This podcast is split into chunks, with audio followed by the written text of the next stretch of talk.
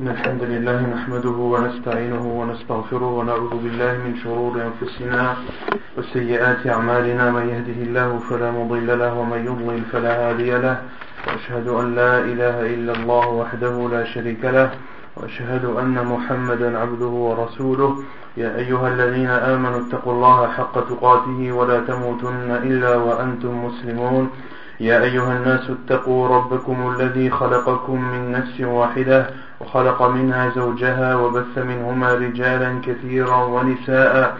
واتقوا الله الذي تساءلون به والأرحام إن الله كان عليكم رقيبا.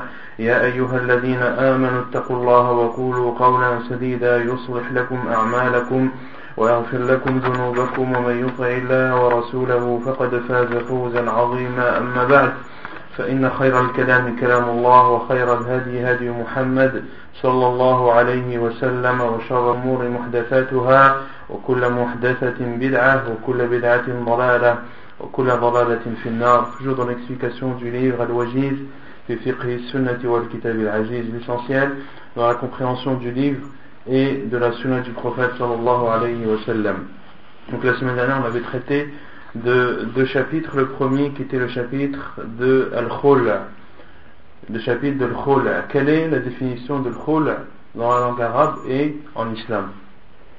Non Dans la langue arabe, c'est le fait de retirer, de retirer par exemple un vêtement, de retirer en général. Donc dans la langue arabe, cela signifie de retirer, d'enlever, d'ôter. Et euh, on donne à titre d'exemple en langue arabe, euh, c'est-à-dire il a enlevé ses vêtements. Non. Et dans la religion Dans la religion, c'est le fait que la femme se retire de son mari, qu'elle demande qu'elle se rachète de son mari par une compensation financière ou par des biens. Quelle est la définition précise qu'on avait donnée? C'est la séparation séparation de l'homme avec sa femme avec une compensation financière. Avec une compensation financière que l'homme prend de de sa femme. Et on avait dit que celui qui a la possibilité de prononcer le divorce ou de prononcer la séparation, c'est toujours, l'homme et non la femme, et cela n'empêche pas ou n'interdit pas à la femme si euh, cela est justifié qu'elle demande le divorce ou qu'elle demande la séparation. De demander est une chose, mais de prononcer le divorce ou la séparation, c'en est une autre. Il faut bien séparer ces deux aspects. Ensuite, on avait parlé de le fait que Al-Khul est légiféré en islam. Quelle est la preuve que cette séparation entre un mari et sa femme, avec une compensation financière qui est donnée à l'homme, quelle est la preuve que cela est légiféré dans notre religion?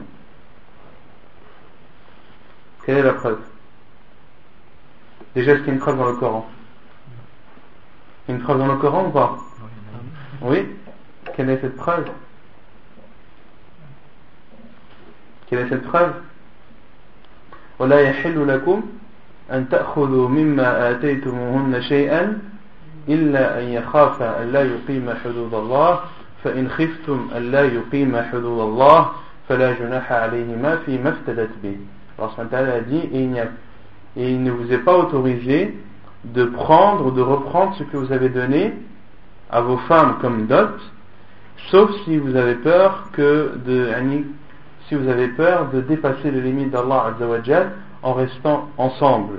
Dans ce cas, Allah a dit il n'y a pas de mal pour eux, c'est-à-dire pour l'homme et sa femme, de se séparer fi avec la compensation que la femme donne à son mari. Et dans la sunna du prophète sallallahu alayhi wa sallam, on avait cité le hadith de le hadith de Thabit ibn Qais radiallahu anhu qui est, qui est stipulé dans ce hadith? La femme qui veut divorcer qui est... Est-ce que c'est le hadith de Thabit ibn Qais? Non. C'est le hadith qui parle de Thabit ibn Qais et de sa femme? Mais le hadith c'est le hadith de Ibn Abbas radiallahu anhuma. Donc dans ce hadith, qu'est-ce qui, qu'est-ce qui est cité? La femme de, de Thabit ibn Qais se rend chez le prophète sallallahu alayhi wa sallam, Non.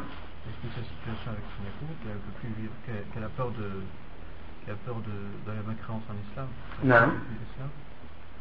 et qu'elle veut se séparer de son mari, donc le prophète sallallahu alayhi wa sallam lui ordonne de, de rendre le, le verger qu'il qu'il lui avait donné. Non.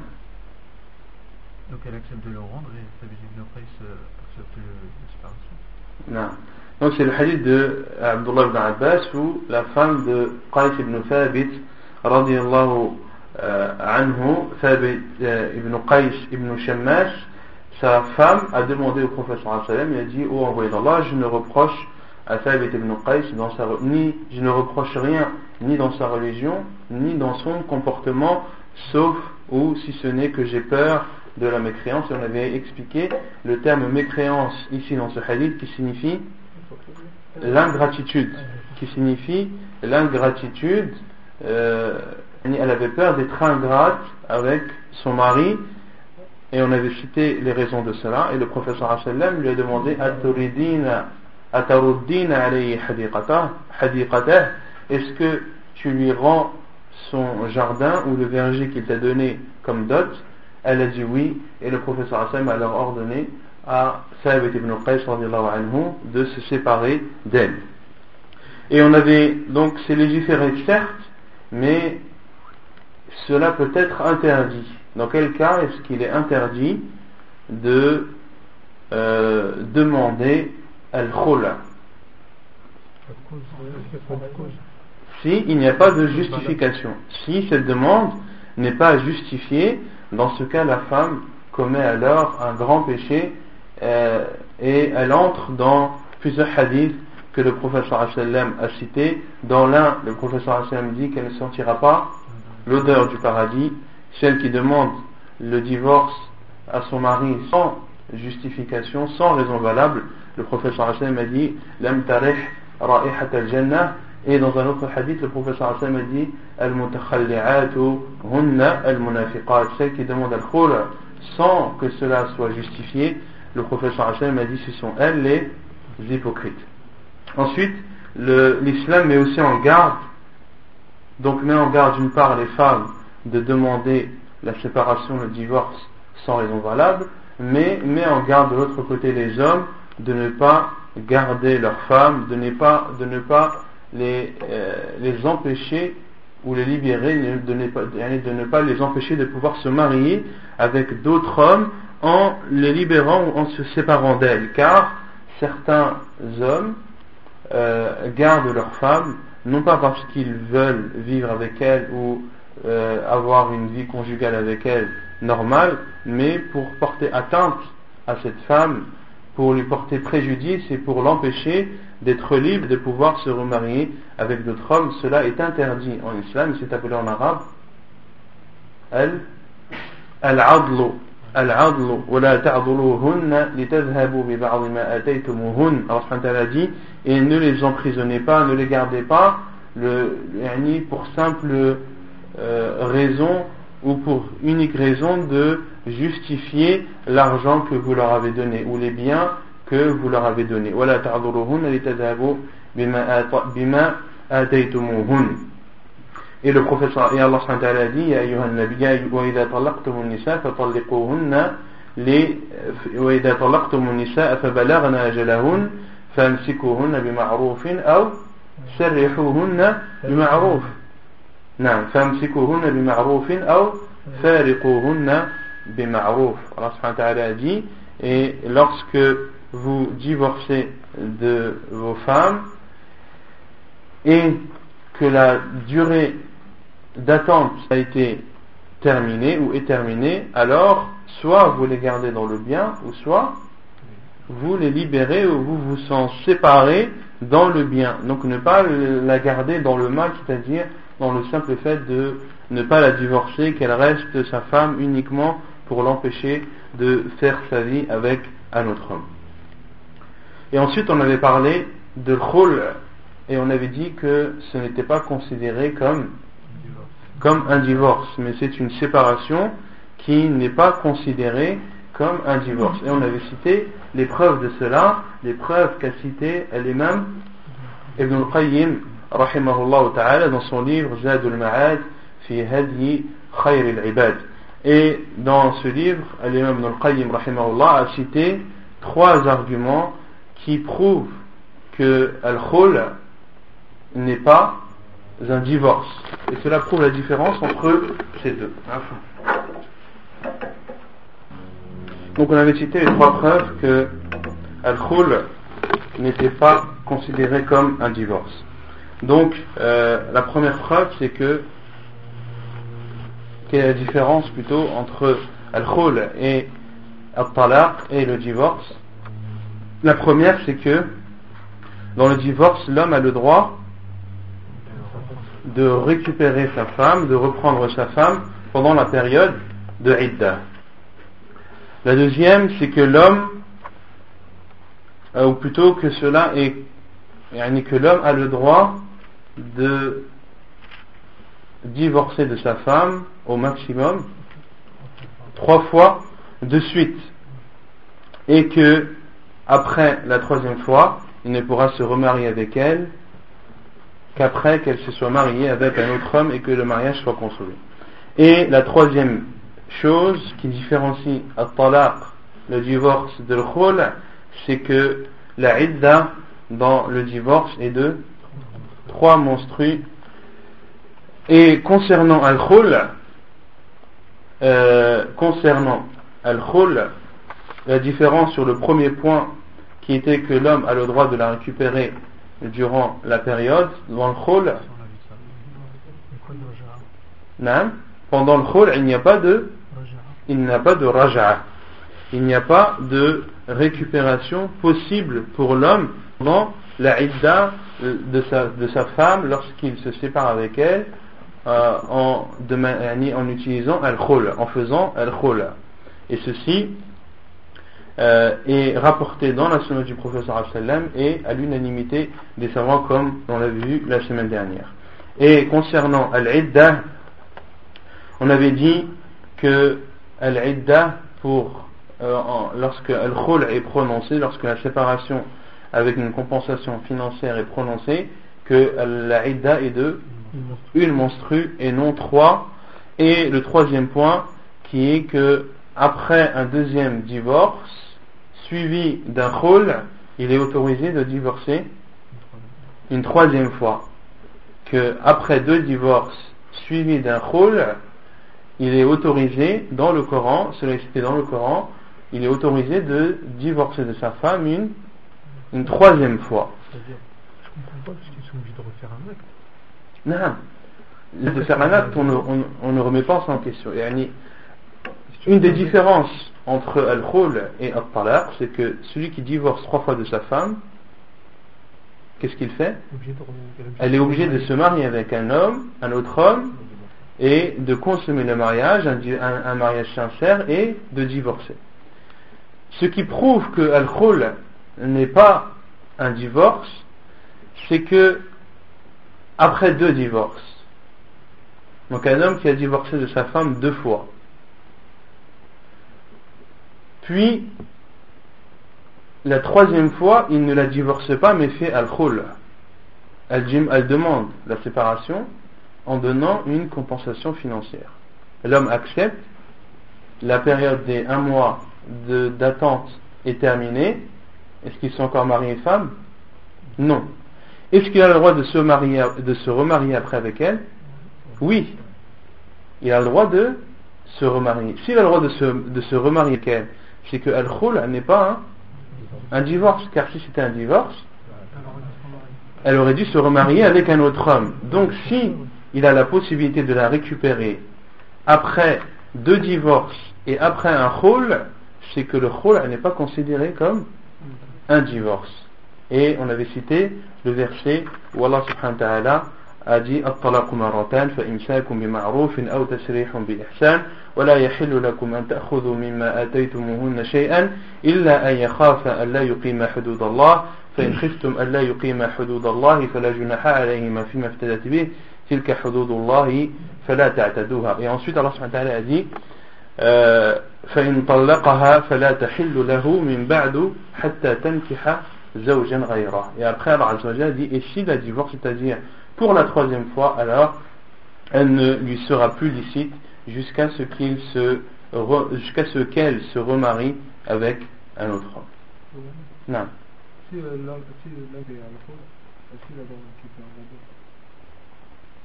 Si l'homme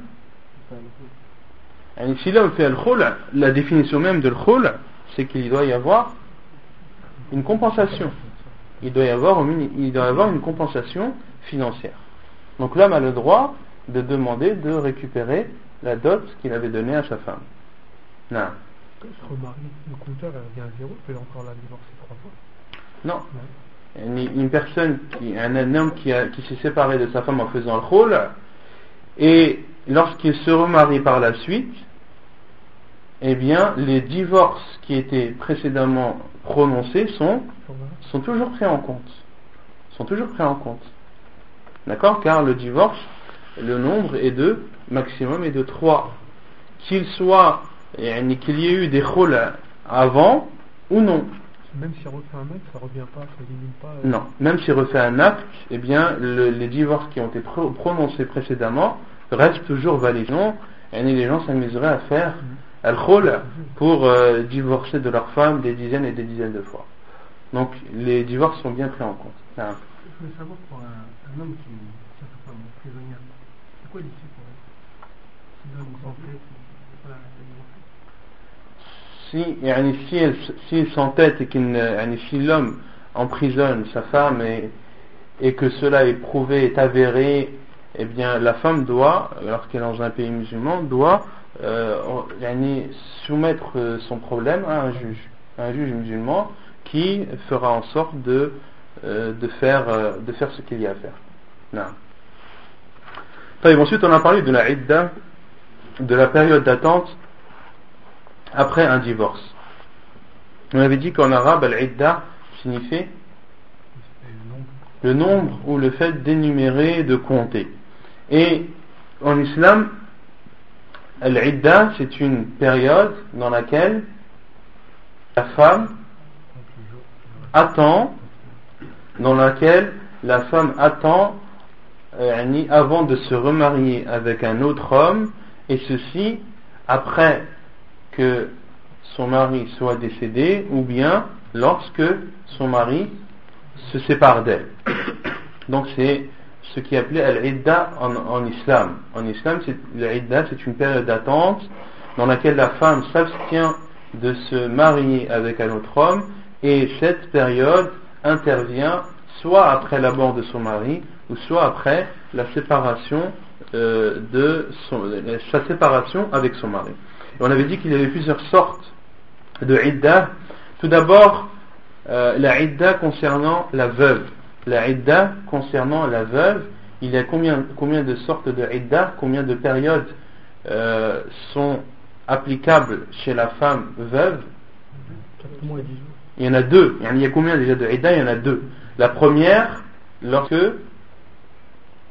la femme perd son mari, lorsqu'il décède, alors la Idda est de, est de 4 mois et 10 jours à condition non à condition qu'elle ne soit pas enceinte. À condition qu'elle ne soit pas enceinte. Donc si c'est une veuve qui n'est pas enceinte. La Idda est alors de 4 mois et de 10 jours. Par contre si elle est enceinte la idda, c'est, la période d'attente, c'est jusqu'à l'accouchement.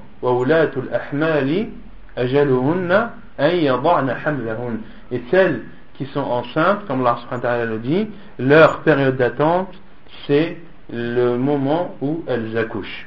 Et leur période d'attente, c'est jusqu'au moment où elles accouchent. Et ensuite, on avait, il y a aussi la idda, la période d'attente pour la femme divorcée. Pour la femme divorcée, il y a euh, deux cas lorsque le mariage est consommé et lorsque le mariage n'a pas été consommé. Lorsque le mariage n'a pas été consommé, alors la idda est de... Il n'y a pas de idda. Alors la idda est qu'il n'y a pas de idda.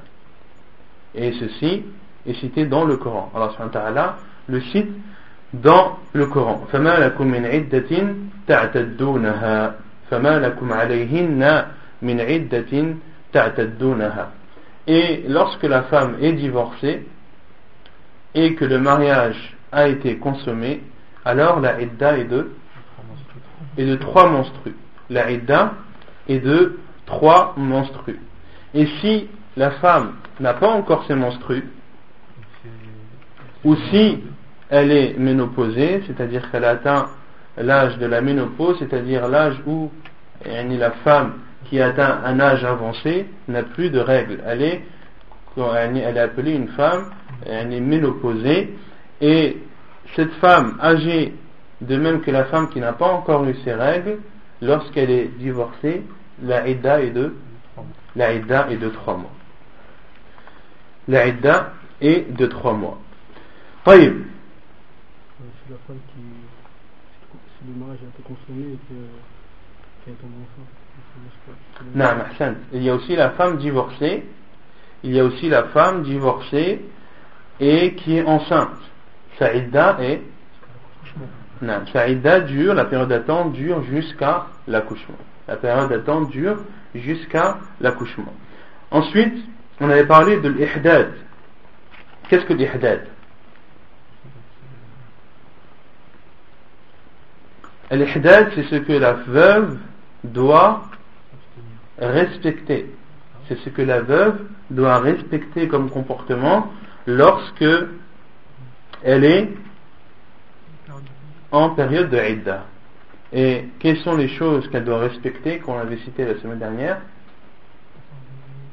Elle ne doit pas s'embellir, ne doit pas se parfumer, ne doit pas mettre kohl, ne doit pas mettre des bijoux et elle ne doit pas sortir. Comme le disent les savants, elle ne doit sortir qu'en cas de nécessité de jour et en cas de force majeure de nuit. Comme le dit Sheikh Ibn Taymin, une femme qui est en période de idda, une femme qui a, qui une veuve qui est en période de idda, ne doit sortir de chez elle le jour qu'en cas de nécessité et la nuit qu'en cas de force majeure.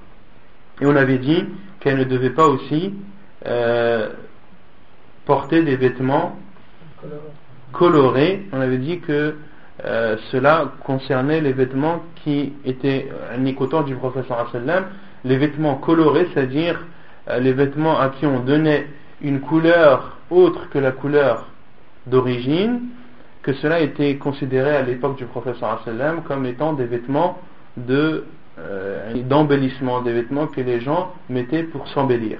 Et on avait dit aussi que al-khidab, que le fait de se teindre, de se teindre la peau ou de, de se colorer la peau avec du henné, etc., cela aussi entre dans al-ihdad et la femme veuve en état d'attente pendant la idda doit s'abstenir de tout cela.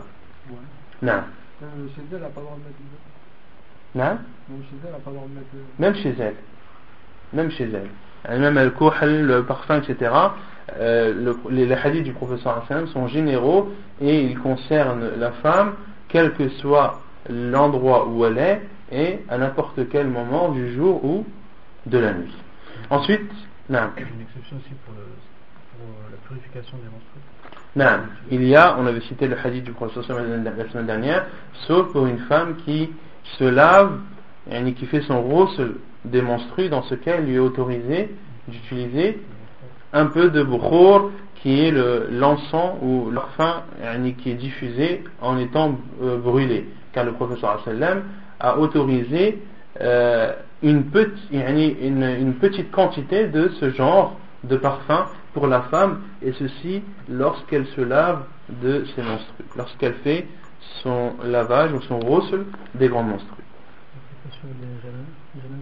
Non Et elle n'a pas le droit de suivre les janazas, mais ça c'est général ça concerne la femme qui est en état de ihdad ou celle qui, qui ne l'est pas comme on avait vu dans euh, le livre des rites funéraires. Ensuite, euh, que doit faire la femme qui est en état de iddah d'un divorce dans lequel son mari a le droit de la récupérer On avait dit qu'elle devait qu'elle devait rester qu'elle devait rester chez elle qu'elle ne devait pas en sortir, elle est restée chez elle, elle est restée dans la maison de son mari, et qu'elle ne devait pas en sortir, et que son mari lui aussi n'avait pas le droit de l'expulser de chez elle, et ceci tant que la idda n'est pas terminée. طيب يقول المؤلف المطلقة البائن. المطلقة ثلاثا لا سكن لها ولا نفقة لحديث فاطمة بنت قيس عن النبي صلى الله عليه وسلم في المطلقة ثلاثا قال ليس لها سكنى ولا نفقة ويلزمها أن تعتد في بيت أهلها ولا يجوز لها الخروج إلا لحاجة. عن جابر بن عبد الله قال طلقت خالتي فأرادت أن تجد نخلها فزجرها رجل أن تخرج فأتت النبي صلى الله عليه وسلم فقال بلى فجدي نخلك فإنك عسى أن تصدقي فإنك عسى أن تصدقي أو تفعلي معروفا. حديث صحيح رواه مسلم والنسائي وابن ماجه. Donc concernant la femme qui était divorcée trois fois, la femme qui était divorcée trois fois, l'homme il n'est pas obligatoire pour l'homme de la loger ni de subvenir à ses besoins. La preuve est le hadith de Fatima bint Qais Nabi sallallahu alayhi wa sallam d'après le prophète sallallahu alayhi wa sallam concernant la femme qui a été divorcée trois fois le prophète sallallahu alayhi wa sallam a dit laha sukna il n'a pas il n'est pas obligatoire pour l'homme de euh, de la loger et de subvenir à ses besoins, c'est-à-dire de euh, répondre à ses besoins financiers et autres.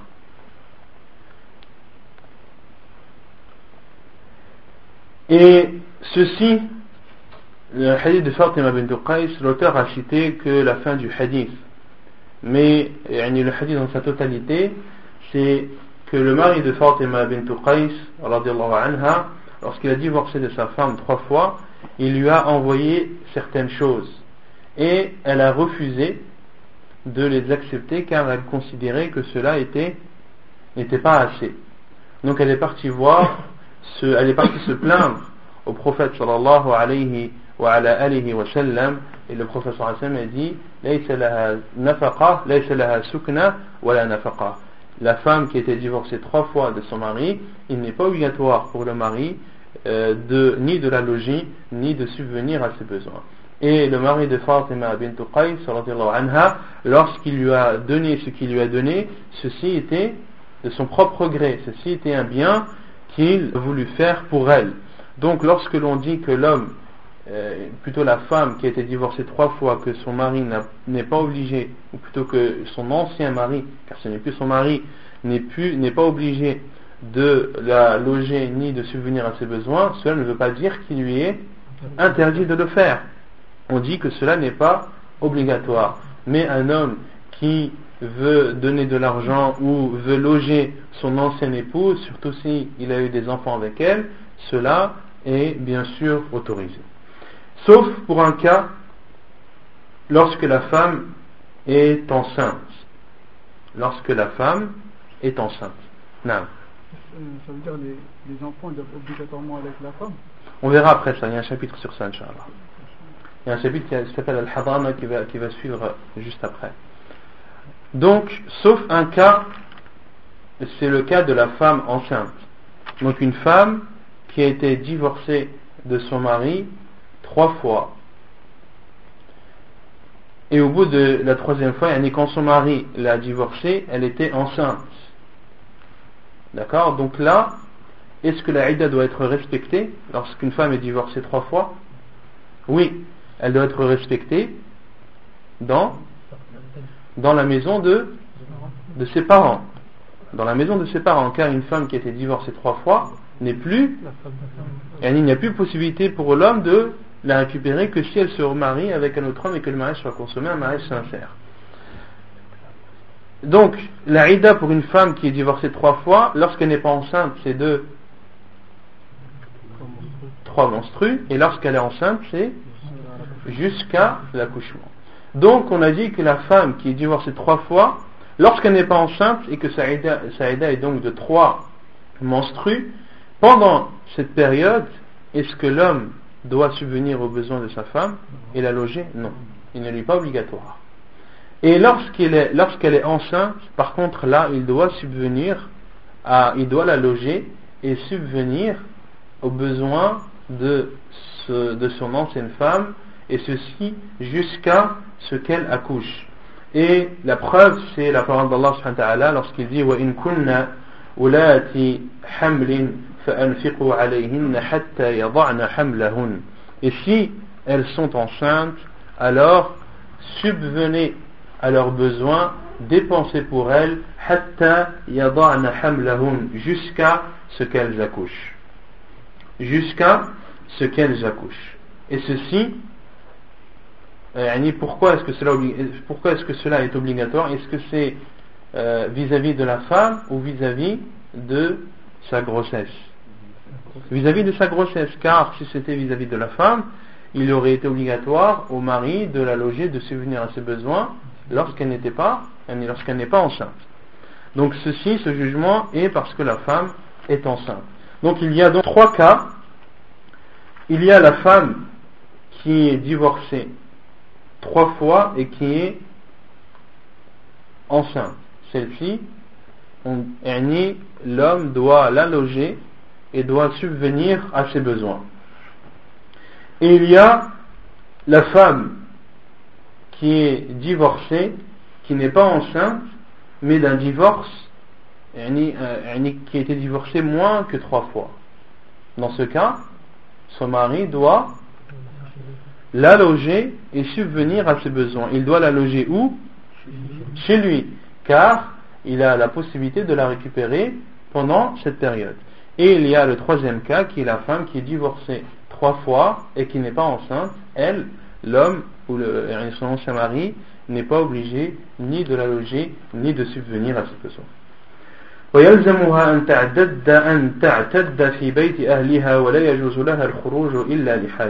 Et il est obligatoire à cette femme qui a été divorcée trois fois de respecter sa période d'attente dans la maison de ses parents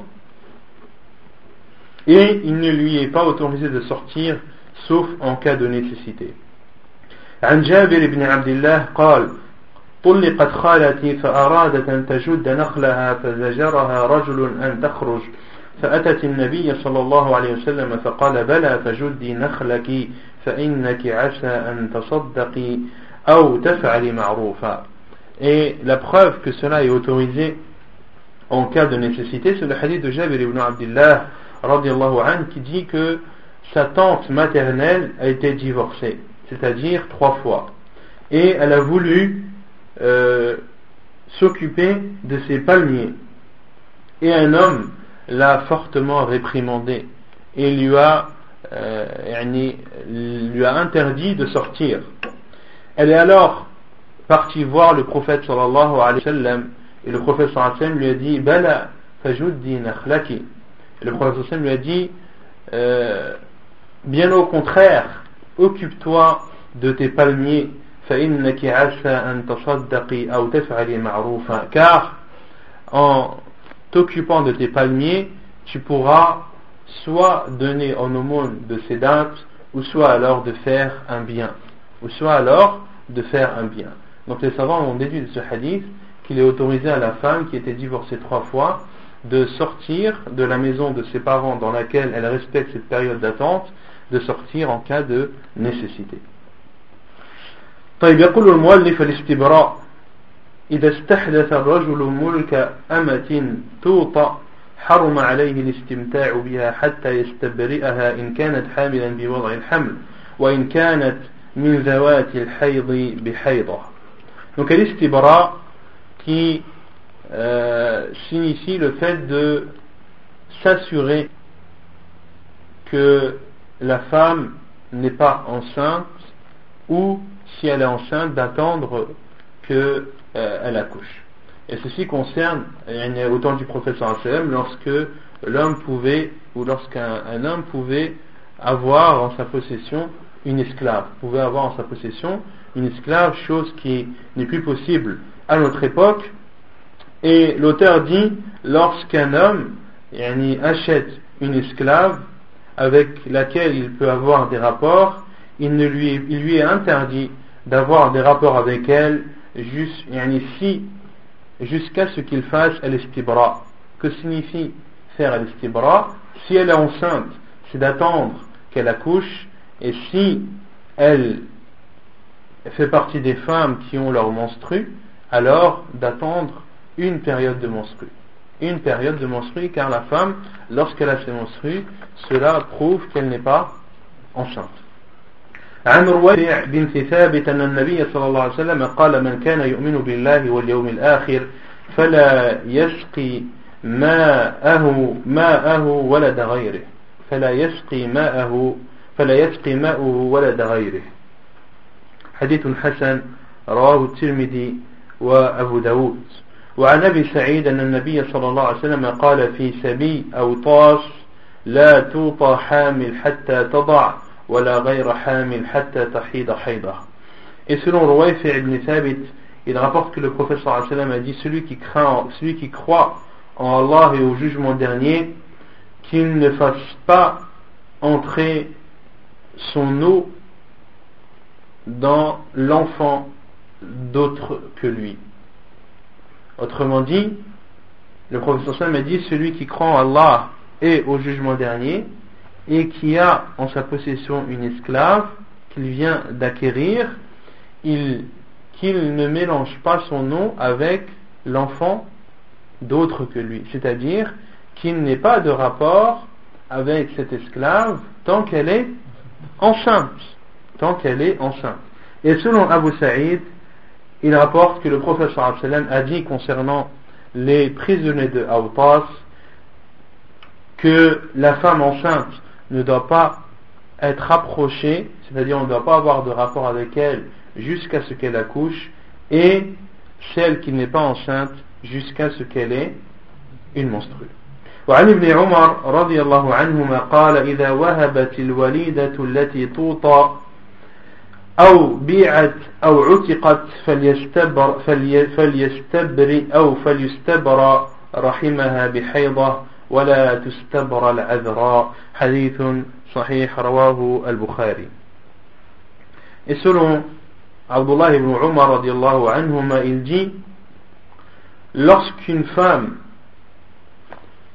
une, une esclave يعني avec laquelle on peut avoir des rapports est donnée ou bien lorsqu'elle est vendue, ou lorsqu'elle est affranchie, il doit y avoir al-istibra.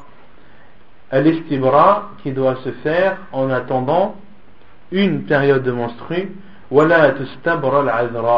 Et concernant celles qui sont vierges, il n'y a pas de istibra à faire, car elles sont vierges. Euh, authentique, euh, c'est une parole authentique de Abdullah ibn Umar anhu, rapportée dans Al-Bukhari. Ensuite, l'auteur parle de, du chapitre de l'Hadana. الحضانة تعريفها هي حفظ الطفل عما يضره والقيام بمصالحه Qu'est-ce que l'hadana en islam Al-hadana signifie, comme l'auteur le dit, c'est préserver l'enfant de ce qui peut le nuire et de s'acquitter de ce qui est bénéfique pour lui. C'est-à-dire, d'une part, protéger l'enfant d'un mal ou de nuisance qui pourrait l'atteindre, et d'un autre côté, c'est d'accomplir ou de faire en sorte de subvenir et de s'occuper euh, de cet enfant et de lui apporter tout ce dont il a besoin. وإذا فارق الرجل زوجته وله منها ولد فهي أحق به إلى سبع سنين. ما لم تتزوج فإذا بلغ سبع سنين خير بين أبويه فأيهما اختار ذهب به. Lorsqu'un homme se sépare de sa femme et qu'il a avec elle un enfant, فهي أحق به إلى سبع سنين. La femme a le plus le droit de garder cet enfant jusqu'à ce que l'enfant atteigne l'âge de 7 ans. Et ceci tant qu'elle ne s'est, pas remariée. Et lorsque l'enfant atteint l'âge de 7 ans, alors on lui demande de choisir entre son père et sa mère. Et celui ou celle qu'il aura choisi il restera avec lui ou avec elle. عن عمرو بن شعيب عن أبيه عن جده أن امرأة قالت يا رسول الله إن ابني هذا كان بطني له وعاء وثدي له سقاء وحجري له حواء وإن أباه طلقني وأراد أن ينتزعه مني فقال لها رسول الله صلى الله عليه وسلم أنت أحق به ما لم تنكحي. hadith Abu Selon Amr ibn selon son père, selon son grand-père, qu'une femme a dit oh, envoyé d'Allah, mon enfant et ni mon ventre était pour mon enfant une protection.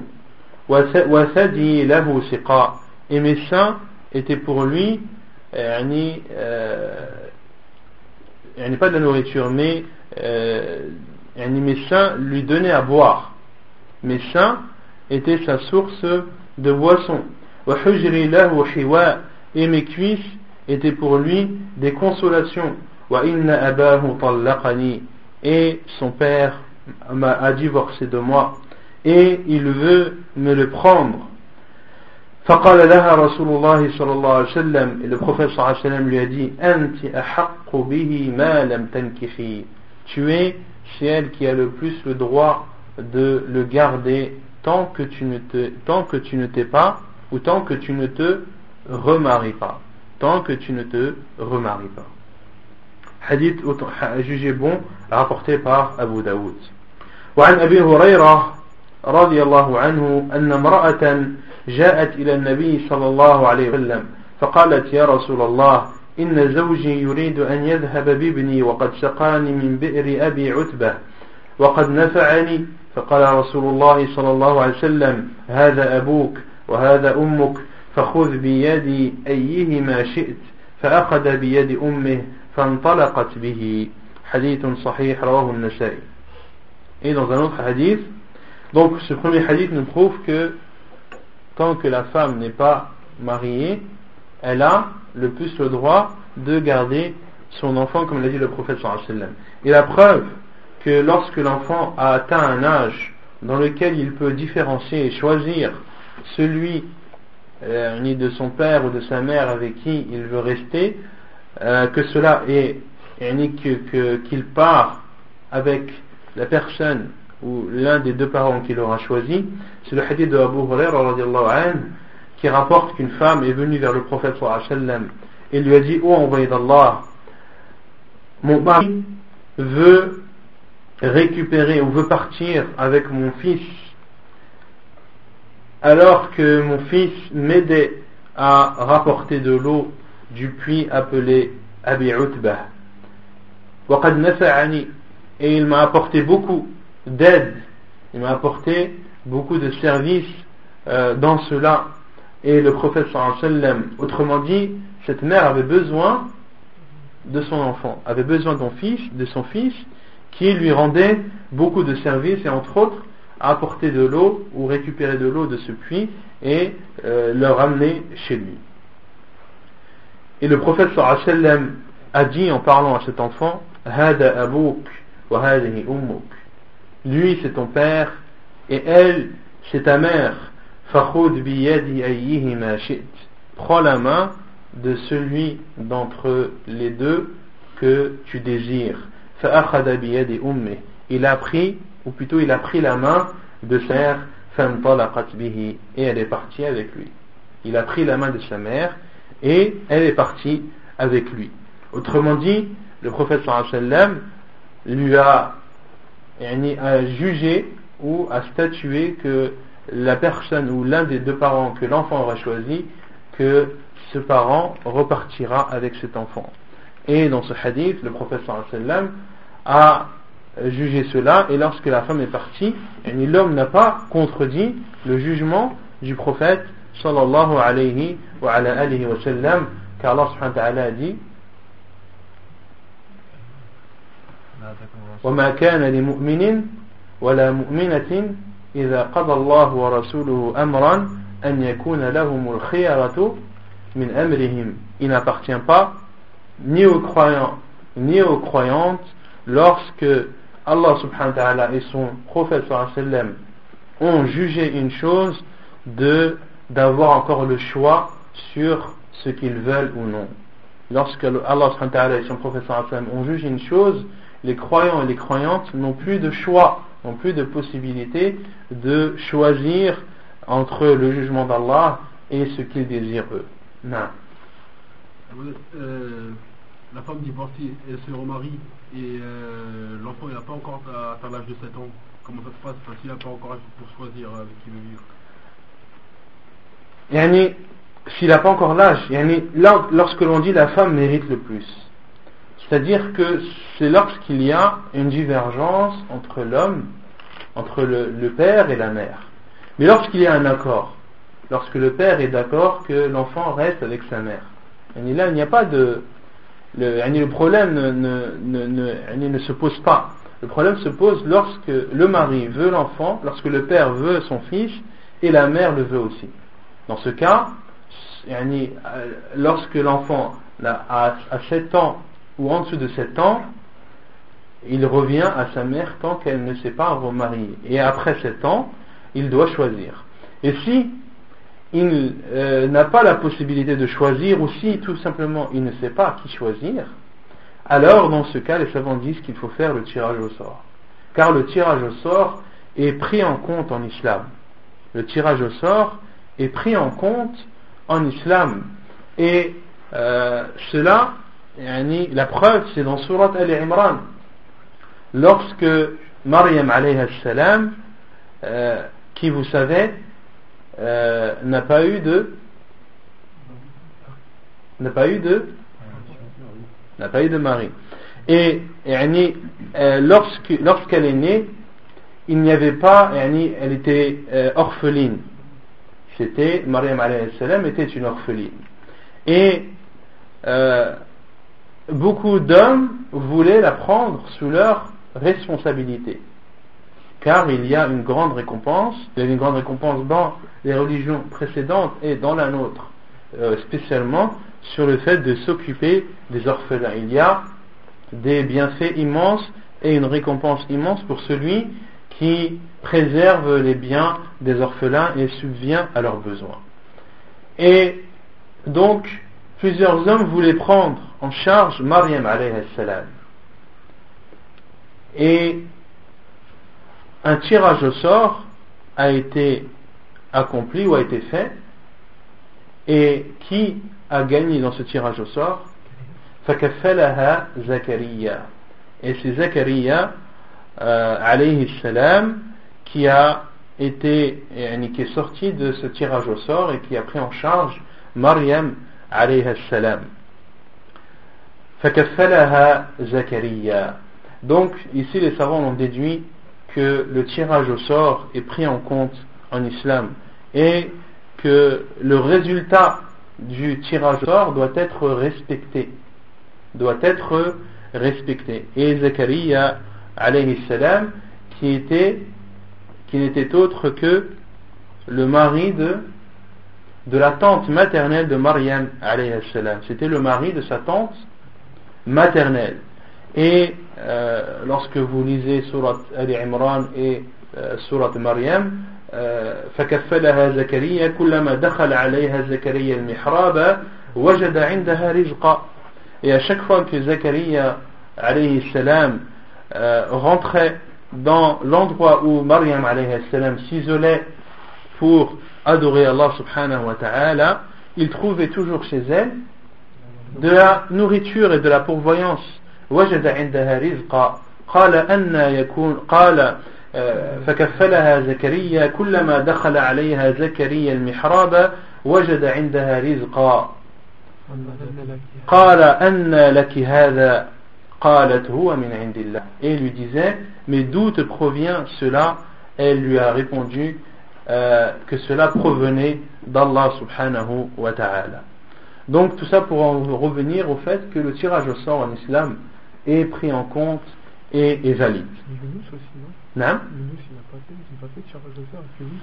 Si Yunus aussi, alayhi salam, lorsque euh, le bateau était trop chargé, qu'il fallait que il fallait que il fallait qu'il y ait des personnes en moins et ils ont utilisé le tirage au sort. Ils ont utilisé le tirage au sort et Yunus alayhi salam a été celui qui a dû se jeter à l'eau et est rentré dans le ventre du poisson comme vous connaissez tous l'histoire. Taïb. Euh, donc ainsi se termine le livre du mariage, le livre al-Wajiz. Pas de questions sur ce chapitre Non. Je voulais savoir au niveau de la garde, c'est-à-dire que la mère elle garde l'enfant exclusivement. le, le- le père n'a pas le droit de, de l'avoir de temps en temps. ou- Non, là on parle du fait de vivre avec. si la femme a, a la, garde ou, désire garder son enfant avec lui, est-ce que cela empêche euh, le père de le visiter ou de l'avoir de temps en temps? Non, ça n'empêche pas, c'est c'est son père. D'accord? Et il y a les liens de sang qui doivent toujours être respectés. Ce n'est pas parce qu'il y a un divorce que tu dois couper les ponts avec ton père. C'est interdit. Même si il s'est séparé avec ta mère, il reste ton père et elle reste ta mère et ils ont des, droits sur toi. euh, et si jamais ils vieillissent, tu dois subvenir à leurs besoins, tu dois t'occuper d'eux, tu dois leur obéir, etc., etc. Et tu dois euh, nouer ce lien de parenté et en aucun cas le couper, car celui qui coupe le lien de parenté est maudit, est maudit dans le Coran. Non. Ici, euh, quand il y a l'âge de choisir, il choisit père, mais le père il veut pas s'occuper. Est-ce qu'il est obligé? C'est obligé pour lui. S'il a, s'il a été choisi. Les savants disent que, il est, yani, que, que lorsque euh, l'un est choisi, il doit s'occuper de lui contre son gré, Obligatoire. obligatoirement. Si dans le tirage au sort, c'est la femme qui a été choisie qu'elle ne veut pas, elle doit accepter. Et pareil pour le mari. Yani, si tout le monde faisait ce qu'il voulait, on ne s'en sortirait plus. Si la femme elle voulait pas, elle n'a pas besoin de tirage. Non, mais après, c'est là si les deux ne veulent pas, par exemple. Là, si les deux ne veulent pas, Non, tu autre. non, tu fais tirage au sort. Parce que l'enfant ne peut pas être laissé comme ça, euh, entre les deux, sans, euh, sans qu'on s'occupe de lui, ni qu'on le protège. Et Al-Hadana est obligatoire en islam. Le fait de protéger l'enfant du mal et des nuisances, et de subvenir à ses besoins, et de lui donner tout ce dont il a besoin, c'est une obligation en islam. Non. Est-ce qu'il peut y avoir un accord entre l'homme et la femme? Pour un temps déterminé Bien sûr, après, tous les droits sont possibles. Là, les jugements que l'on a cités là, c'est en cas de conflit. En cas de conflit où il faut statuer et juger et euh, avoir une parole ferme et claire euh, qui donne la garde ou la responsabilité à l'un ou à l'autre. Allah. Non. Euh, et chez la mère, euh, comment dire, euh, ils n'ont pas trouvé de d'accord. La mère, euh, elle prive le- l'enfant de voir son mari, Mhm. C'est bien interdit. Il est interdit à une mère d'interdire à son mari ou à son ancien mari de voir son fils, ni d'interdire à son fils de voir son père. Car cela est un appel à, à couper les liens. C'est un appel à couper les liens, cela est interdit en islam. Donc, euh, si admettons, euh, la, la mère a pris son fils, et quelques, quelques temps après, euh, la mère a décède, c'est le père qui, qui reprend Bien sûr. Si la mère décède, après la, la, la garde devient obligatoire pour le, pour le mari. Car l'enfant, comme je vous l'ai dit, ne peut pas être laissé en suspens comme cela sans que personne ne, ne, prenne, euh, ne le prenne en charge. Non. Par rapport à un La, femme, elle, a le choix entre le, un bien ou de l'argent Non, elle a le choix, et concernant le khul, la compensation peut être une compensation financière ou une compensation matérielle. Et la preuve, c'est que le prophète sallam, dans le hadith de la femme de Qais ibn Thabit, le prophète sallam lui a dit. Est-ce que tu lui rends son jardin? Donc c'est bien quelque chose de, de matériel. Non, Allah.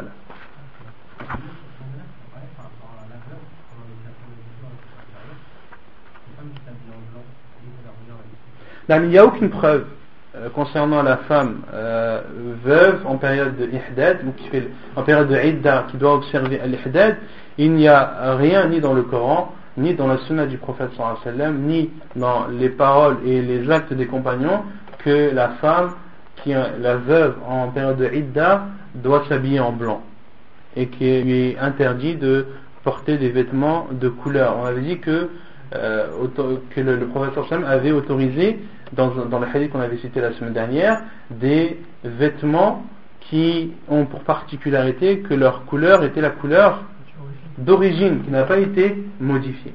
Donc, il n'y a rien euh, qui prouve euh, dans l'islam que la femme veuve doit s'habiller en blanc et pas une autre couleur. Allah non. La femme veuve, si elle veut se remarier, est-ce qu'elle doit avoir l'autorisation d'un wali, son wali? Bien sûr. Une femme veuve, pour se remarier, elle fait un nouvel acte de mariage, un nouvel acte qui doit respecter toutes les conditions, tous les piliers et toutes les obligations. Donc elle doit avoir l'accord du tuteur, etc. etc. Non. Donc après avoir terminé le livre de, du mariage, on va commencer le livre du Hajj, du pèlerinage. Inch'Allah ta'ala. Donc c'est quelle page pour vous, Kitab al-Hajj 235 pour la deuxième édition et pour la première c'est 229.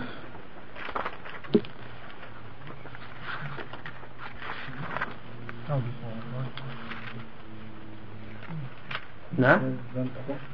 Non, 27, 27. Tout dépend. Ouais, 229.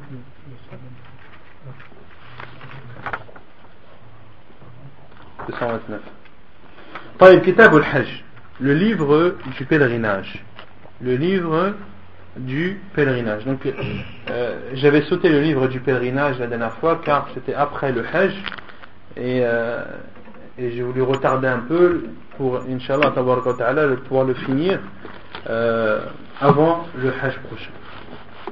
طيب كتاب الحج le livre du pèlerinage الحج en arabe signifie al-qasb al-hajj en arabe signifie al-qasb c'est-à-dire de vouloir quelque chose de vouloir quelque chose et de se diriger vers un endroit القصد وفي الشرع التعبد لله عز وجل بأداء المناسك على ما جاء في سنة رسول الله صلى الله عليه وعلى آله وسلم Et la définition du Hajj en islam, c'est le fait d'adorer Allah subhanahu wa ta'ala par des rites qui ont été rapportés dans la sunna du prophète sallallahu alayhi wa sallam.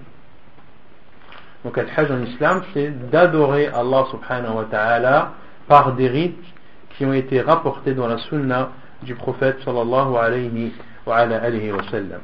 Et concernant al-umrah, la définition de l'umrah, en langue arabe, al-umrah signifie al-ziyara. Al-umrah en arabe signifie la visite, al-ziyara. Et en islam, l'umrah, c'est d'adorer Allah subhanahu wa ta'ala, هو التعبد لله تبارك وتعالى بالطواف بالبيت وبالصفا والمروة والحلق أو التقصير. Donc en islam, l'umrah, c'est d'adorer Allah subhanahu wa ta'ala en faisant le tawaf autour de la Kaaba, en faisant les tournées autour de la Kaaba, en faisant en faisant les allées et venues entre le mont As-Safa et le mont Al-Marwa et soit de se raser la tête ou soit de se euh, raccourcir les cheveux. Soit de raser les cheveux ou soit de les raccourcir. Donc c'est la définition de la Umrah en islam donc l'auteur commence par le chapitre des mérites du pèlerinage et de la Umrah. عن أبي هريرة رضي الله عنه أن رسول الله صلى الله عليه وسلم قال العمرة إلى العمرة كفارة لما بينهما والحج المبرور ليس له جزاء إلا الجنة. Selon Abu Huraira le prophète sallallahu alayhi wa sallam a dit entre la Umrah, ou plutôt la Umrah jusqu'à la Umrah, il y a une expiation entre les deux. Il y a une expiation entre les deux. Et le pèlerinage pieux n'a d'autre récompense que le paradis. Hadith authentique rapporté par Al-Bukhari et Muslim. dans ce hadith de Abu Huraira le prophète sallam a dit la umrah jusqu'à la umrah c'est une expiation entre les deux. C'est une expiation des péchés. Le laps de temps qui sépare une umrah d'une autre est une expiation des péchés. Et concernant l'expiation des péchés, il y a une divergence des savants certains savants disent que cette expiation concerne les grands et les petits péchés. Et d'autres savants disent que cela ne concerne que les petits péchés. Concernant les savants qui disent que cela ne concerne que les petits péchés, ils ont pour preuve le hadith du prophète sallallahu alayhi wa sallam que l'on avait cité ou que l'on a cité plusieurs fois, as-salawatul khams wa والجمعة إلى الجمعة ورمضان إلى رمضان كفارة لما بينهما كفارة لما بينهم ما اجتنبت الكبائر أو كما قال صلى الله عليه وسلم Le hadith qu'on a cité plusieurs fois, les cinq prières le vendredi, du vendredi au vendredi, du ramadan au ramadan, il y a une expiation entre les deux, et le professeur Hassan a donné comme condition, al-kaba'ir, tant que les grands péchés sont abstenus. Tant que les grands péchés sont abstenus. Donc dans ce hadith, le professeur Hassan donne pour condition que pour que les euh, prières, les cinq prières, le, laps de temps qui sépare les cinq prières, le laps de temps qui sépare la prière du vendredi ou le vendredi à l'autre vendredi et le laps de temps qui sépare un ramadan de l'autre ramadan sont des expiations de péché à condition que la personne ne fasse pas de grands péchés. Et ils disent que le professeur Hassan ici a parlé de la prière qui est le pilier le plus, le pilier pratique le plus important après après l'attestation qu'il n'y a de vraie divinité qu'Allah subhanahu wa ta'ala. Et pour que les péchés soient expiés entre les prières, il faut que les grands péchés soient abstenus. Donc si ce bienfait, si le, fait de pardonner les péchés ne concerne que les petits en matière de prière, qui est plus importante que la umrah et le hajj, alors euh, il est encore plus logique et plus vraisemblable que l'expiation qui est citée dans ce hadith où le professeur Hassan dit la umrah jusqu'à la umrah c'est une expiation entre les deux que cela concerne les petits péchés et non les grands. Donc ça c'est euh, le premier avis des savants. Et le second avis est le, fait que cela englobe tous les péchés qu'ils soient grands ou petits. Et c'est notamment l'avis de euh, Cheikh, euh, le premier avis c'est l'avis de Cheikh Ibn Uthaymin et d'autres savants, et le second c'est l'avis de Cheikh Al-Albani et d'autres savants aussi. Et leur preuve, ils disent qu'il ne faut pas se restreindre à ce hadith euh, où le professeur Hassan a dit les cinq prières, le vendredi au vendredi, le ramadan et ramadan sont des expiations de péché tant que les grands sont abstenus. Car il y a d'autres hadiths du prophète sallallahu alayhi wa sallam où l'on comprend que l'expiation englobe à la fois les petits et les grands.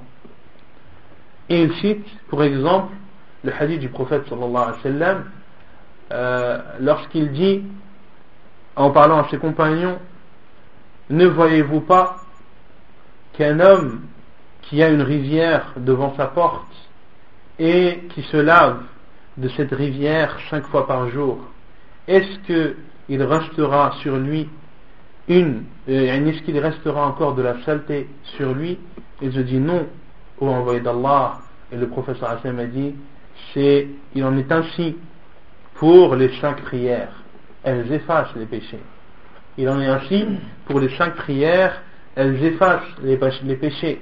Et il cite également le hadith du prophète sallallahu alayhi wa sallam من حج لله فلم يرفث ولم يفسق رجع كيوم ولدته أمه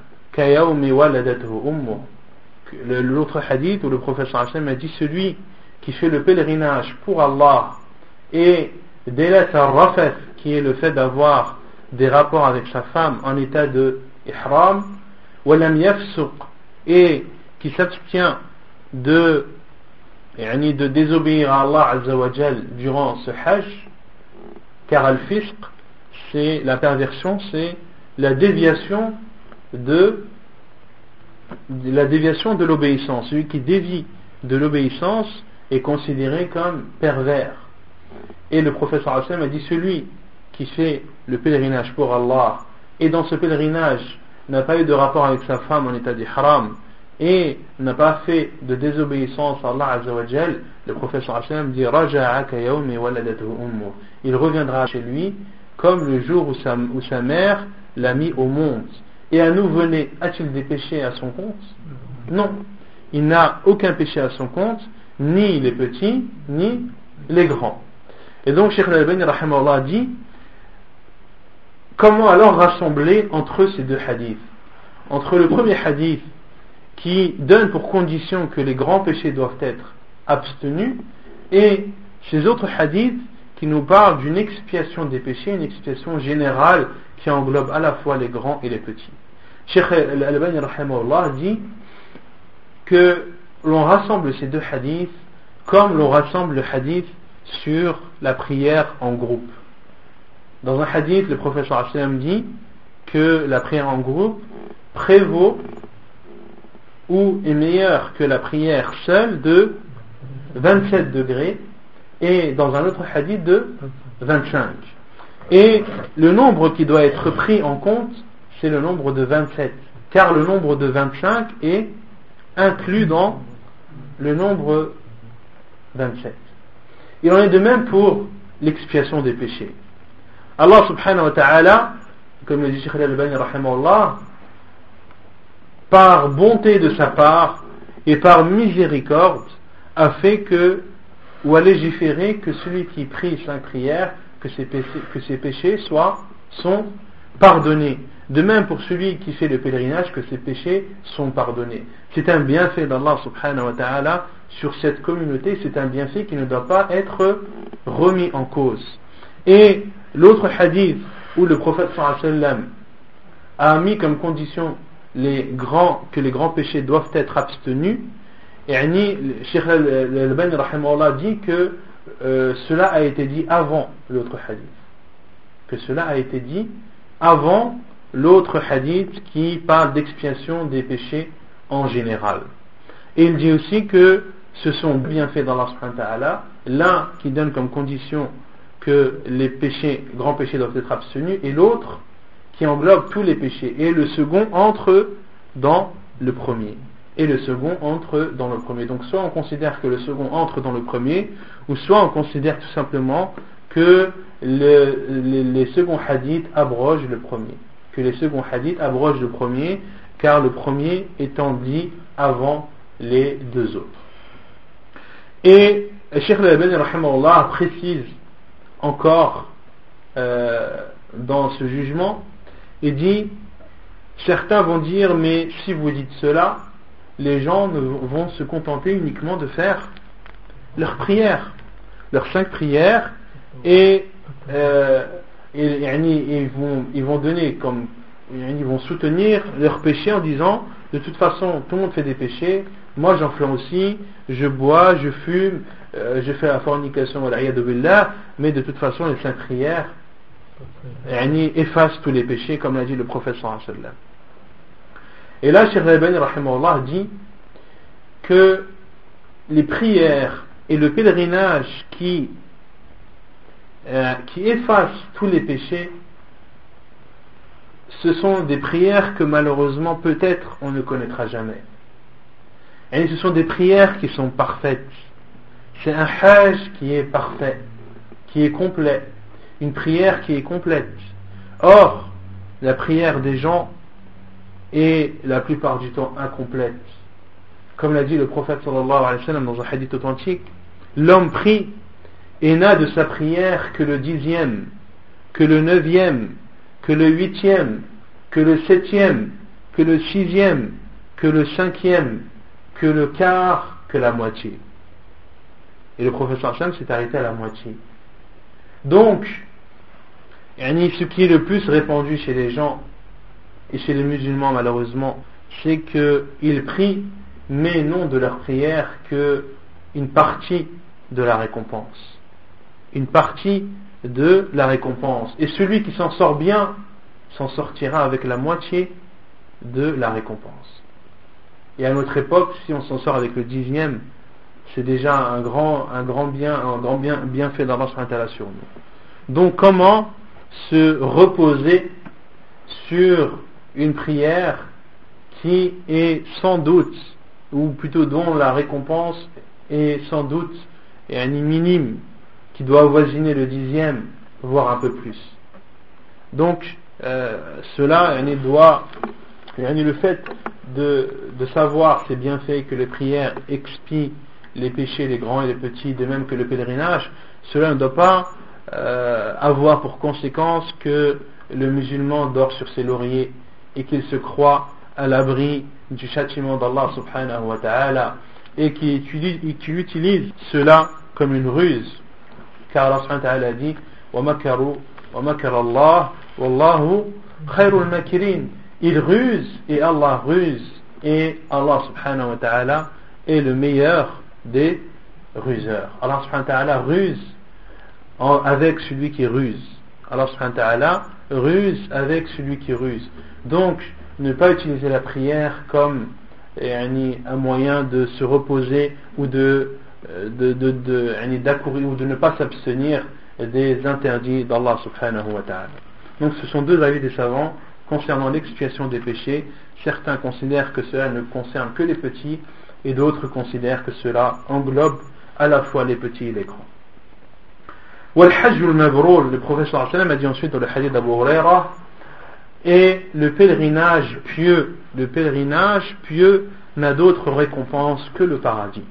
Qu'est-ce que le pèlerinage pieux Les savants disent que c'est le pèlerinage qui, euh, dans lequel quatre conditions sont respectées. La première, c'est que ce pèlerinage doit être fait pour Allah subhanahu wa ta'ala et pour lui seul, un pèlerinage que le musulman accomplit dans lequel il espère la récompense d'Allah subhanahu wa ta'ala et dans lequel il ne désire que l'agrément d'Allah azawajal qu'il ne fasse pas son pèlerinage pour des, buts matériels de, cette vie d'ici-bas ou pour que l'on appelle euh, Hajj un tel ou Hajj un tel ou pour que les gens, pour qu'il monte en estime chez les gens, etc., etc. Il ne doit faire son pèlerinage que pour satisfaire Allah subhanahu wa ta'ala et personne d'autre. Ensuite, ce pèlerinage doit être fait avec de l'argent licite. Ce pèlerinage doit être fait avec de l'argent licite. Celui qui fait son pèlerinage en utilisant de l'argent illicite, son pèlerinage n'est pas considéré comme étant un pèlerinage pieux. Certains savants vont même jusqu'à considérer son pèlerinage comme étant nul. Et un poète a dit euh, si tu fais ton pèlerinage avec un argent dont l'origine est illicite, tu n'as pas fait ton pèlerinage, mais c'est la chamelle qui a fait son pèlerinage. Car autant à l'époque, les gens faisaient le pèlerinage sur, sur le dos de leur chameau. Et pour dire que la personne n'a aucune récompense et que son pèlerinage n'est pas, n'est pas euh, valide, euh, à l'époque ils disaient tu n'as pas fait ton pèlerinage mais c'est ta chamelle et ton chameau qui l'a fait. Donc ça c'est l'avis de certains savants, mais l'avis le plus sûr, c'est que celui qui fait son pèlerinage avec de l'argent illicite, cela est interdit certes, et cela n'est pas remis en cause, mais son pèlerinage reste valide. Car le pèlerinage, c'est une adoration dans lesquels il y a des actes que ton corps fait, il y a des rites que ton corps fait, et euh, l'argent n'est pas une condition ni un pilier du pèlerinage. Les piliers du pèlerinage sont connus, on les verra Inch'Allah par la suite. Il y a Al-Uquf bi Arafah, il y a Tawaf al-Ifada, il y a certains rites qui sont considérés comme étant des piliers du pèlerinage et celui qui ne les accomplit pas, son pèlerinage n'est pas valide. Mais quant à celui qui fait son pèlerinage en utilisant de l'argent illicite, il est comparable à celui qui prie en portant une bague en or. Est-ce qu'il est autorisé pour un homme de porter une bague en or? Non, cela est interdit. Un homme qui prie en portant une bague en or, sa prière est-elle valide? Elle est valide, car de porter une bague en or n'est ni une condition, ni de ne pas porter une bague en or n'est ni une condition, ni un pilier de la prière. Il a fait certes un péché, mais sa prière n'est pas remise en cause. De même pour celui qui fait son pèlerinage en utilisant de l'argent illicite, il a fait un péché et il devra, rendre compte de cela devant Allah subhanahu wa ta'ala, mais en aucun cas on ne remet en cause la validité de son pèlerinage au Donc ça c'était la deuxième condition pour qu'un pèlerinage soit pieux.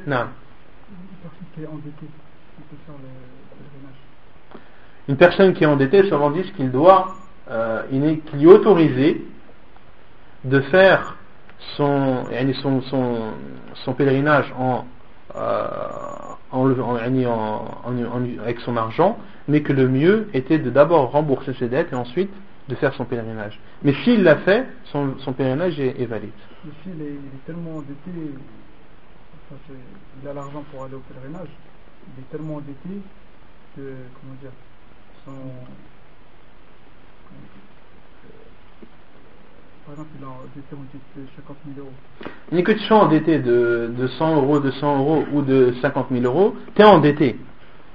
C'est euh, quand tu as la possibilité de euh, rembourser ta dette, tu dois la rembourser. C'est une obligation. Car on avait vu les hadiths de celui qui meurt en étant endetté alors qu'il avait la possibilité de, rembourser. On a vu qu'il euh, sera châtié dans sa tombe. Donc, celui qui est endetté et qui a la possibilité de rembourser ses dettes, doit rembourser sa dette. Mais, si cette personne a de l'argent et a préféré faire son pèlerinage que de rembourser ses dettes, est-ce que l'on dit que son pèlerinage est, nul? Non. Son pèlerinage n'est pas nul, mais il devait rembourser sa dette avant de partir au pèlerinage. Allah Non. J'ai entendu qu'on devait demander l'autorisation à celui qu'on. Il y a aussi ça. Il y a aussi ça. Il y a aussi une autre possibilité, comme disait les savants, c'est de demander l'autorisation à celui à qui tu dois de l'argent. S'il accepte et euh, autorise de repousser l'échéance du, remboursement, alors dans ce cas, tu es, il était autorisé de le faire. Wallahu a'lam. Par exemple, la personne dit euh, si tu si as quelque chose quelque chose, euh, je t'enlève la dette. On avait dit que sur celui qui a, à qui on doit de l'argent, il lui est autorisé de, de pardonner. Comme Allah a dit, euh, et de pardonner et de de d'effacer la dette de son frère, c'est ce qu'il y a de plus proche de la piété. Donc yani, il est autorisé une personne de d'effacer la dette euh, que son frère a sur lui. Non. Non? Non, c'est interdit. Interdit de faire un crédit pour aller au Hajj, ni pour aller à toute autre destination, ni pour toute autre utilisation. Et quand on dit un crédit, c'est un crédit avec intérêt. Parce qu'il est autorisé de, de, de, qu'on te prête de l'argent et que tu le rendes. Et quand tu parles de crédit, c'est avec intérêt ou sans intérêt? Donc on dit un crédit, donc toi tu parles d'un emprunt. D'un emprunt. Est-ce qu'il est autorisé d'emprunter de l'argent pour euh, faire son pèlerinage Oui, il est autorisé. Voilà. Non. Comment? Les PV. Ouais, les amendes sont des dettes. Les amendes sont des dettes euh, et tu dois, les, tu dois te, les acquitter. Non. Pour le fait de pardonner, il y a avant ou après le décès avant ou après, peu importe. celui qui, a, qui veut pardonner et effacer la dette de son frère, il peut le faire soit de son vivant, soit après sa mort. Enfin, euh, donc, la, première condition, on a dit pour qu'un hajj, pour qu'un pèlerinage soit pieux, c'est d'abord qu'il soit sincère. Deuxièmement, qu'il soit issu d'un argent licite. Troisièmement, qu'il doit faire les obligations de ce pèlerinage, qu'il doit accomplir les, tous les rites euh, obligatoires de ce pèlerinage. Et la quatrième condition, c'est qu'il doit s'abstenir de tous les interdits de tous les interdits du pèlerinage. On verra Inch'Allah tout cela dans les détails. Donc déjà dans ce hadith, il y a euh, l'encouragement du prophète sallam aux musulmans de faire al-umrah et al-hajj. Dans ce hadith, il y a aussi une preuve que le pèlerinage est meilleur que la umrah, que le hajj est meilleur que la Umrah. Quelle est la preuve de cela?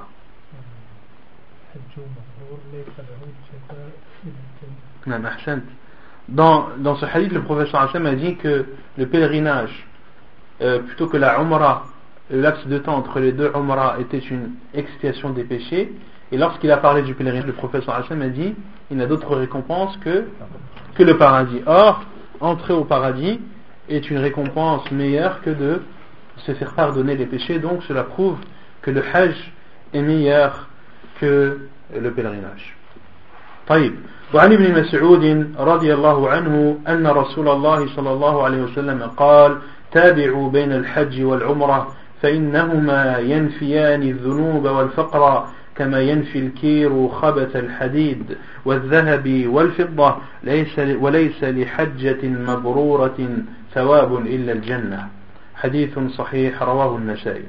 يسون عبد الله بن مسعود رضي الله عنه للخفر صلى الله عليه وسلم لي تابعوا بين الحج والعمرة ستجير غقش لحج إيه la umrah, rapprocher entre le hajj et la umrah. فإنهما ينفيان الذنوب والفقر. Et on verra inshallah comment rapprocher le hajj et la umrah, notamment en faisant un tamattu' notamment en faisant at-tamattu' car lorsque tu fais at-tamattu' tu commences d'abord par faire la umrah et ensuite de la faire suivre par al-hajj et le professeur Hachem a dit faites suivre ou rapprocher entre le pèlerinage et la umrah car il c'est-à-dire la umrah et le hajj euh, c'est-à-dire qu'ils effacent ils effacent les péchés, et ici il y a toujours la divergence des savants, certains disent les grands et les petits, d'autres disent uniquement les petits, ils effacent les péchés et la pauvreté. Et les savants disent que la pauvreté ici, euh, comme le disent ceux qui ont expliqué ce hadith, rapporté par At-Tirmidhi, parmi eux Al-Mubarak foulé dans son livre euh, Tuhfatul Ahwadi, il dit que cela englobe la, euh, la pauvreté matérielle et la pauvreté spirituelle. Allah subhanahu wa ta'ala enlève la pauvreté matérielle en donnant à la personne de la richesse et en lui, ouvrant les portes de la pourvoyance. Et enlève la pauvreté spirituelle en euh, enrichissant son cœur et en faisant, en sorte que son cœur accepte le bien et euh, profite de ce pèlerinage et de cette umrah كما ينفي الكير خبث الحديد والذهب والفضة comme le forgeron lorsqu'il lorsqu'il attise euh, le feu avec lequel il nettoie le fer, l'or et l'argent car ces matériaux, pour enlever toute, euh, toute saleté et toute impureté de ces métaux, il faut les brûler, il faut que le feu soit attisé. Il faut que le feu soit extrêmement chaud pour pouvoir nettoyer ces matériaux de toute euh, impureté et de toute saleté. Comme, euh, comme le, le feu ardent enlève et purifie le fer, l'or et l'argent. Et il n'y a pour le pèlerinage euh, pieux que de récompense que le paradis. وعن ابي هريره رضي الله عنه قال سمعت رسول الله صلى الله عليه وسلم يقول من حج لله عز وجل فلم يرفث ولم يفسق رجع كيوم ولدته امه et selon Abu Huraira رضي الله عنه il dit j'ai entendu le prophète sallallahu alayhi wa sallam dire celui qui fait son pèlerinage lillah pour Allah il a dans cela la preuve de la première condition que l'on a donnée, que le, pèlerinage doit être fait avec sincérité. Ce, cette condition n'est pas propre au pèlerinage, mais englobe l'ensemble des adorations. Celui qui fait le pèlerinage pour Allah, lillahi azza wa jal, sans qu'il n'ait eu de rapport avec sa femme pendant un état de ihram, walam et sans avoir dévié de l'obéissance d'Allah subhanahu wa ta'ala, il retournera, c'est-à-dire chez lui, comme le jour où sa mère l'a mis au monde. Hadith authentique apporté par Al-Bukhari et Muslim. وعن ابن عمر عن النبي صلى الله عليه وسلم قال الغازي في سبيل الله والحاج والمعتمر وفد الله دعاهم فأجابوه وسألوه فأعطاهم. حديث حسن رواه ابن ماجه. إيه، سنو عبد الله بن عمر رضي الله عنه عن النبي صلى الله عليه وسلم سنو البروفيسور صلى الله عليه وسلم الغازي في سبيل الله le combattant dans le sentier d'Allah ainsi que celui qui fait le hajj et la umrah sont ceux qui viennent ou qui vont vers Allah subhanahu wa ta'ala, sont ceux qui vont vers Allah subhanahu wa ta'ala, da'ahum fa'ajabuh, il les a appelés et ils lui ont répondu, wa sa'aluhu et ils lui ont demandé et leur a donné. Hadith jugé bon, rapporté par euh, Ibn Majah dans ses sunan. Donc ici le prophète sallam montre les mérites de celui qui est dans le sentier d'Allah, qui combat dans le sentier d'Allah ainsi que celui qui fait le pèlerinage et la umrah, le prophète sallam a considéré que c'était des personnes qui allaient vers Allah azawajal, des personnes qu'Allah azawajal a appelées et euh, à qui ils ont répondu et en, en, en réponse à cela, Allah azawajal en contrepartie, eh bien répond aussi à leur demande lorsqu'ils lorsqu'ils invoquent. Allah subhanahu wa ta'ala exauce leurs euh, invocations lorsqu'ils demandent à Allah Azza wa Jal des bienfaits de cette vie d'ici-bas ainsi que de l'au-delà.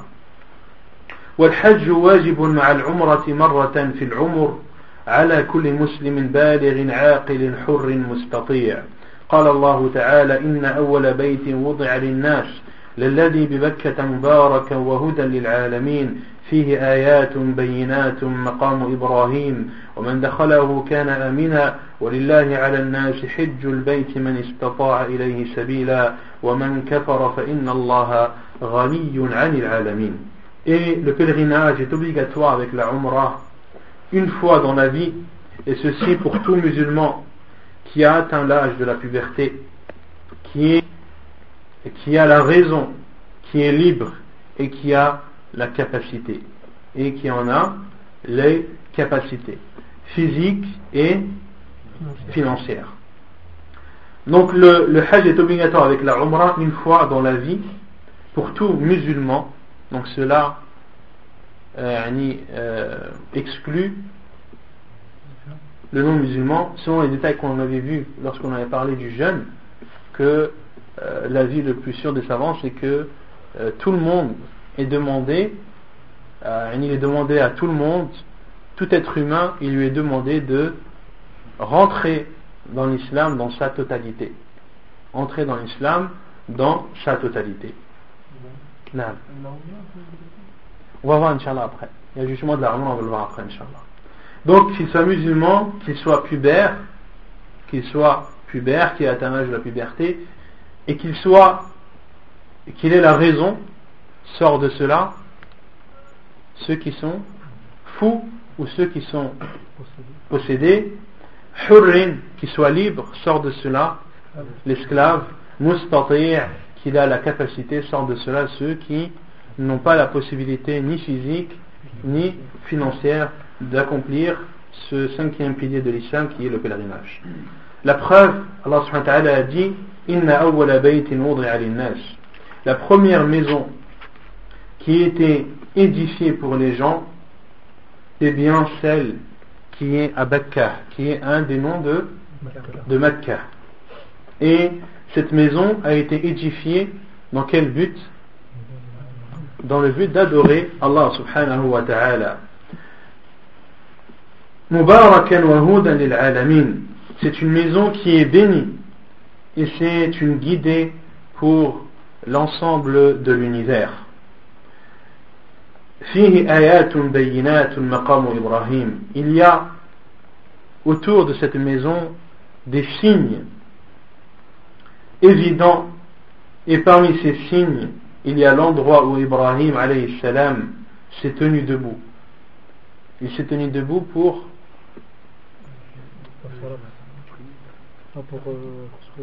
lors de la construction de, de la Kaaba. Lors de la construction de la Kaaba, Ibrahim salam était au-dessus d'un endroit élevé pour pouvoir poser les pierres les unes au-dessus des autres. Et c'est ce qui est appelé à notre époque Maqamu Ibrahim ou ce qui est appelé dans le Coran Maqamu Ibrahim. Et le Maqam de Ibrahim ce n'est pas euh, ce que beaucoup de gens pensent être ce n'est pas ce, euh, ce, cet endroit qui est à côté de la Kaaba jaune, doré, euh, cet objet qui est doré, euh, comme une forme de, coupole, avec dans lequel il y a euh, une trace des pieds, en disant que c'est la trace des pieds de Ibrahim Ce n'est pas ça le maqam d'Ibrahim. Le maqam d'Ibrahim, pour ceux qui sont déjà allés ou qui vont y aller, Inch'Allah, c'est un endroit qui est très proche de la pierre noire et il y a un petit rond, il y a un petit cercle qui montre ce maqam d'Ibrahim. Et beaucoup de gens ne savent pas ça. Car, par définition même, si c'est un endroit dans lequel Ibrahim s'est posé ou s'est mis dessus pour construire, il faut que cet endroit soit proche de la Kaaba. Et euh, ce, monument, entre guillemets, ou cet objet qui, à l'époque, qui existe jusqu'à nos jours à la Mecque, c'est un, est un objet qui a été posé par des Turcs. Par des Turcs qui ont imposé cela et, euh, et les gens ont par la suite appelé cela Maqam Ibrahim qui en réalité n'est pas Maqam Ibrahim qui est tout proche de la pierre noire. Naam. Non, puisque dans tous les cas, quand tu le fais, pendant leur rite, on verra après que après le tawaf, tu dois faire deux raka'at derrière le maqam d'Ibrahim. Donc que tu le fasses derrière cet objet, euh, tu es toujours derrière le maqam d'Ibrahim.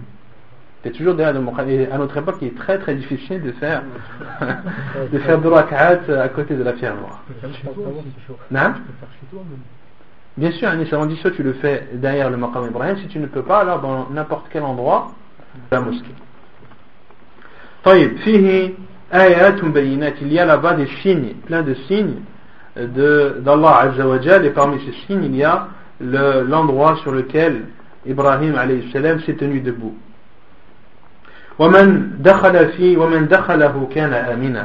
Et celui qui entre dans cette maison, celui qui entre à la Mecque et dans la mosquée sacrée de la Mecque, il ressent où il est, il y est en toute sécurité. Il y est en toute sécurité et ça c'est aussi un des signes d'Allah subhanahu wa ta'ala le fait que le musulman se sente en sécurité et serein lorsqu'il se rend dans cette ville, la Mecque, et euh, plus particulièrement dans la mosquée euh, sacrée de la Mecque. Et euh, cela fait penser à une parole de Sheikh Muqbir lorsqu'il était malade et qu'il est, durant les, derniers mois de sa vie, lorsqu'il s'est soigné en Arabie Saoudite, Sheikh Muqbir a été toujours escorté lorsqu'il était au Yémen de garde du corps, armé, etc. Lui-même, rahimallah, était armé, même pendant ses cours, car le Yémen est un pays où les armes sont répandues et où Sheikh rahimahullah euh, était détesté de beaucoup de, sectes, parmi eux les chiites. Donc Sheikh rahimahullah était constamment en danger et il a été victime de plusieurs tentatives euh, d'assassinat et de meurtre. Et Sheikh Muqbir rahimahullah disait, euh, ou plutôt a dit quelques, quelques mois avant, avant, sa, avant sa mort, rahimahullah, que la Mecque il ressentait une tranquillité, une sécurité qu'il n'a ressenti nulle part ailleurs. Et qu'il pouvait se permettre de sortir tard la nuit, de faire son tawaf euh, tranquillement en toute sécurité et de retourner à son hôtel sans que personne ne se soucie de lui, sans que personne même ne sache qu'il est sorti et qu'il a fait cette adoration. طيب ولله على الناس حج البيت من استطاع إليه سبيلا et c'est une obligation, c'est un devoir envers Allah pour les gens qui ont les moyens d'aller faire le pèlerinage de la maison. D'aller faire le pèlerinage de la maison et quiconque ne croit pas en Allah Azza wa Jal, Allah subhanahu wa ta'ala se passe largement des mondes. فإن الله غني عن العالمين. Allah subhanahu wa ta'ala n'a besoin de personne. Ceux qui ne croient pas en lui ne font du mal qu'à eux-mêmes, ne font du tort qu'à eux-mêmes, et en aucun cas ils n'offensent ni ne portent atteinte à Allah subhanahu wa ta'ala, car Allah azza wa jal n'a besoin de personne et se passe de tout le monde et de l'univers. Et ici dans ce, verset, Allah dit Et c'est un devoir pour les gens de faire le pèlerinage de la maison. Et al-bayt, qui n'est autre que la Kaaba, qui est la maison d'Allah subhanahu wa ta'ala. Comme l'a dit Allah subhanahu wa ta'ala, wa les et purifie ma maison pour ceux qui font les tournées autour. Comment comprendre ou comment expliquer le fait que la Kaaba c'est la maison d'Allah subhanahu wa ta'ala? Qu'est-ce que signifie la maison d'Allah subhanahu wa ta'ala? Non Pourquoi la maison d'Allah? Non, les savants disent tout d'abord parce que c'est un lieu d'adoration. C'est un lieu d'adoration. Euh, c'est un lieu où chaque année les musulmans du monde entier se dirigent pour accomplir leur pèlerinage, mais c'est aussi un lieu vers lequel se dirige l'ensemble des musulmans durant leur prière. Car parmi les conditions de la prière, c'est le fait de se diriger vers, la Qibla. La Qibla qui n'est autre que la direction vers la Kaaba et la maison d'Allah subhanahu wa ta'ala. Comme Allah subhanahu wa ta'ala dit وَمِنْ حَيْثُ خَرَجْتَ فَوَلِّ وَجْهَكَ شَطْرَ الْمَسْجِدِ الْحَرَامِ Et chaque fois que tu sors, dirige-toi vers la, la mosquée sacrée. Et euh, à chaque, quel que soit l'endroit où vous vous dirigez, vous retrouverez la face d'Allah subhanahu wa ta'ala. Donc, de se diriger vers la Qibla, c'est une des conditions de la prière. Et elle est appelée la maison d'Allah subhanahu wa ta'ala car c'est une maison euh, dans euh, vers laquelle se dirigent les musulmans, comme je l'ai dit, pendant les pèlerinages, mais aussi pendant leurs prières quotidiennes. Et Allah subhanahu wa ta'ala associe à lui deux choses. La première chose, ses noms et attributs, ou plutôt ses attributs. Allah subhanahu wa ta'ala attribue, s'attribue à lui ses attributs et ses caractéristiques, comme par exemple السمع والبصر والعلم والقدرة etc etc comme la science comme l'ouïe comme la vue comme la puissance etc etc ce sont des caractéristiques qui sont attribuées à Allah subhanahu wa ta'ala tout simplement car car elles lui appartiennent car elles sont à Allah subhanahu wa ta'ala Quand on dit Sam'ullah, c'est l'ouïe d'Allah subhanahu wa ta'ala. Quand on dit Basarullah, c'est la vue d'Allah subhanahu wa ta'ala. On dit la vue d'Allah car c'est sa vue. Et euh, la vue d'Allah subhanahu wa ta'ala, les règles doivent être appliquées comme celles qui sont connues dans l'Asma au Sifat, c'est-à-dire qu'on ne doit ni demander le comment, ni faire ressembler les, les attributs d'Allah subhanahu wa ta'ala aux attributs de ses créatures. Mais il y a aussi des choses qu'Allah subhanahu wa ta'ala s'attribue à lui. Et ceci pour montrer la grandeur de cette chose, pour montrer son caractère sacré et important. Comme Al-Bayt, comme la Kaaba. Allah subhanahu a dit et euh, purifie ma maison pour ceux qui vont faire at-tawaf. Et Allah subhanahu a dit ma maison pour montrer que cette maison, que la Kaaba est sacrée, que la Kaaba est immense, que la Kaaba est quelque chose de très important. De même qu'Allah subhanahu wa ta'ala a dit ou a attribué les mosquées à lui. Lorsqu'il dit وَمَنْ أَظْلَمُ مِمَّنْ مَنَعَ مَسَاجِدَ اللَّهِ أَنْ يُذْكَرَ فِيهَا اسْمُهُ Et quel est, y a-t-il une offense plus grande que celle d'interdire les mosquées d'Allah afin que l'on y fasse son rappel Y a-t-il une injustice plus grande que d'interdire à un musulman de se rendre dans les mosquées d'Allah Ceci pour montrer l'importance des mosquées, leur caractère sacré et, euh, comme l'a dit le prophète sallallahu alayhi Masajid Allah. Le prophète a dit les meilleurs, le meilleur endroit dans cette vie d'ici-bas, ce sont les mosquées. Et les pires des endroits dans cette vie d'ici-bas, ce sont les marchés. Donc, Allah subhanahu wa ta'ala attribue la, la Kaaba à lui en disant Baytullah car c'est une maison sacrée et importante. Et en aucun cas, on doit comprendre de cela que c'est la maison d'Allah, c'est-à-dire l'endroit où il réside, l'endroit où il habite. Il est interdit de dire cela, car Allah subhanahu wa ta'ala est établi au-dessus de son trône, et qu'Allah azza wa est bien, et le tout immense, et, et immense, et de dire qu'il habite dans cette maison serait de le restreindre. Comment restreindre Allah subhanahu wa ta'ala à cette maison alors que son son repose-pied est plus vaste que les cieux et la terre. Que son repose-pied est plus vaste que les cieux et la terre. Donc, on doit comprendre la maison d'Allah, une maison qui est sacrée, une maison qui doit être respectée, une maison qui a sa, son importance chez Allah subhanahu wa ta'ala ونكتفي بهذا القدر. سبحانك اللهم وبحمدك أشهد أن لا إله إلا أنت استغفر وأتوب إليك.